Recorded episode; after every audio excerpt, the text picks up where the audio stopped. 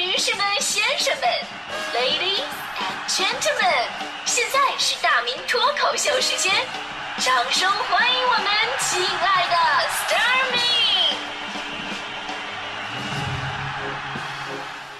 好，欢迎各位来到今天的大明脱口秀，我是大明。今天呢，咱们说的是关于工资的话题哈。这节目开始啊，我先辟个谣啊，辟个谣。这很多人呢都认为啊，你们播音员主持人那挣钱挣得多。这两天呢，还有真有一个好朋友问我说，哎，就是之前我听一传闻啊，说这个央视主持人月薪二十六万，是不是真的？你们主持人是不是挣钱很多呀？我当时二话不说，把我工资条给他看了，他看着工资条就感慨了一句，哎，我天哪，这这玩意儿好。看了生气啊，上厕所还太细。其实主持人呢是一个很普通的职业，我们的工资跟大多数的工薪阶层是一样的，穷谈不上，那真心没到富裕的阶层，就甭说我了。我高中有个同班的女同学，现在就在咱们央视的体育频道，天下足球、体育新闻、呃世界杯豪门盛宴都是她主持的。就这曝光率，你们以为她挣钱很多了吧？这个我最有发言权。我们经常在一起吃饭啊，在吃饭的时候呢，我就没让她买过单，因为我可怜她，你知道吗？当然了，咱们不排除那些超级大腕能多挣点这个啊，跟各行各业一样，数一数二的精英凭本事多挣钱也很正常，只是数量太少了。大多数的朋友吧，咱们都一样，花钱像兔子，挣钱像乌龟。就说到工资呢，就是咱们北京白领啊，还真的是挺让全国人民羡慕的。最近的智联招聘发布了一份针对白领求职的调查报告，报告显示，今年秋季。全国三十七个主要城市的白领平均招聘月薪是七千五百九十九，其中啊，北京的白领平均月薪是最高的，达到了九千九百块。就是不得不感慨，我我我我是不是毕业早了呀？你包括武汉这些二线城市，为了留住人才，也在工资上开始下功夫。前不久嘛，武汉在全国率先出台了大学毕业生指导性最低年薪标准。您听好，这是最低标准的，专科生四万。本科生五万，硕士六万，博士八万，咱就看这个本科生最低五万块钱吧，这什么水平？就分担到每个月。大学生在武汉最低的工资标准将近四千二百块钱，这是最低呀哈，啊，而且还是刚毕业的。我们那会儿哪有这好待遇啊？今天呢说的是您公司成长史吗？我正式参加工作第一个月的工资是一千块钱，但拿到工资的时候我还是非常激动的，因为我小时候家里穷嘛。爸妈工资那会儿就就几几十块，后来发展到几百块，所以我当时梦想就是长大以后我一定要找一份能挣一千块钱的工作啊！后来愿望实现了，太年代不一样了。过年回家的时候不好意思跟人家说呀，七大姑八大姨吧难免会问，你说这这帮人特别无聊。上学的时候问你成绩好不好，上班的时候问你挣的有多少。没结婚的时候问你啥时候能结婚，结婚了问你啥时候要个宝，是吧？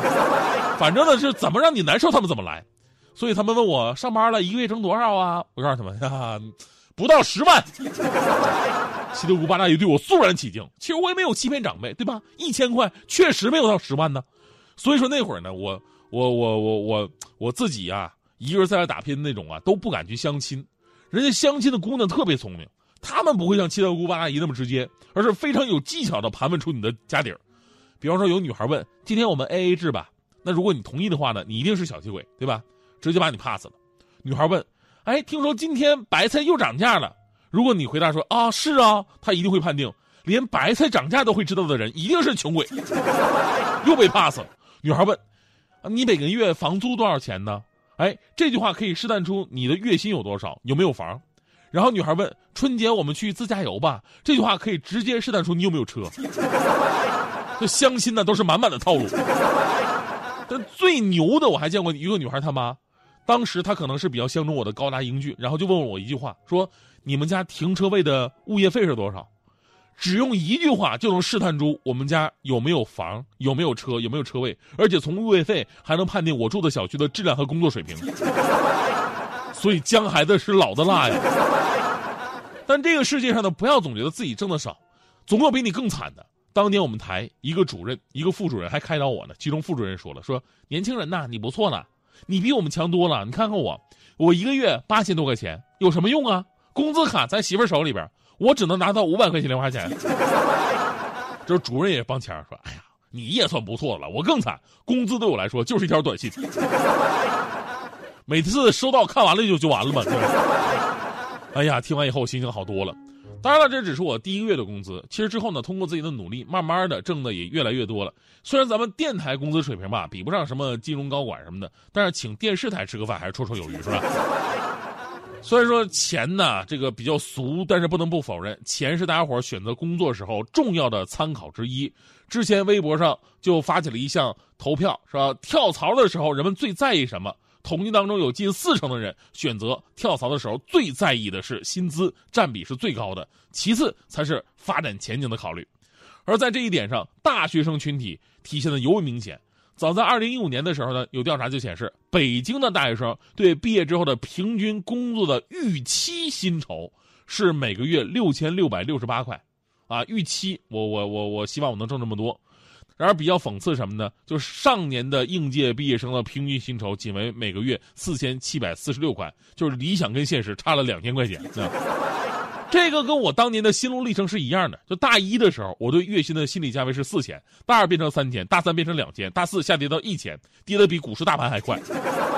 用一句话总结，就是看书看的越多，越意识到自己没什么用。最后说说我的感受吧。其实月薪这个东西呢，有两层意义，一个呢是对自己辛苦付出的回报，就咱们工作是为了挣钱的；另一个呢就是对自己能力地位的肯定。这钱呢，就算你根本一分钱都用不着。但是多了少了，代表着你在这家公司的地位。所以说呀，就是那些还是学生的朋友们，不用着急对自己工资有所太高的预期，因为这个吧，跟你未来的能力是有关系的。干多大事儿拿多少钱，有一天你的工作无可替代了，那你必然拿高工资。咱们每个人的工资啊，都是一个发展史，努力都会越来越好。而且各位啊，别觉得自己挣的少，你看哈，以前这个后宫里的娘娘，这身份地位都很高吧？我跟各位算笔账啊。古代，这些娘娘妃子年俸二百到三百两银子，一两银子合现在三百块钱人民币，所以说娘娘级别的合一个月呀，也就拿五千七千的。如果您的月薪平均五千到七千了，您就可以自称本宫了，是吧？四千多的呢是贵人，三千多的是常在，两千多的是答应，一千左右的你你宫女。所以说，各位小主知道自己的身份了吧？情丝心又乱，千头万绪仍纠缠，拱手让江山。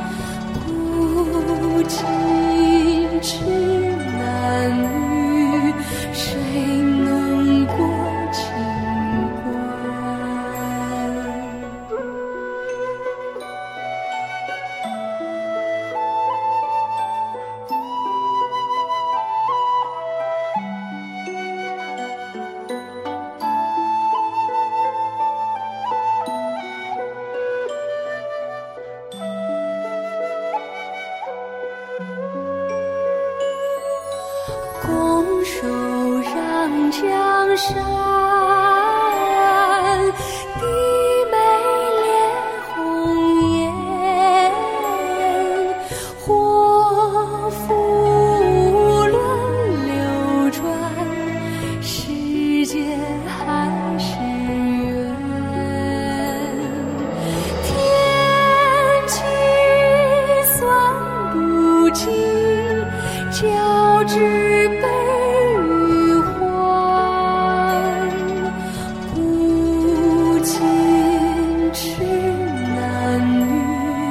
谁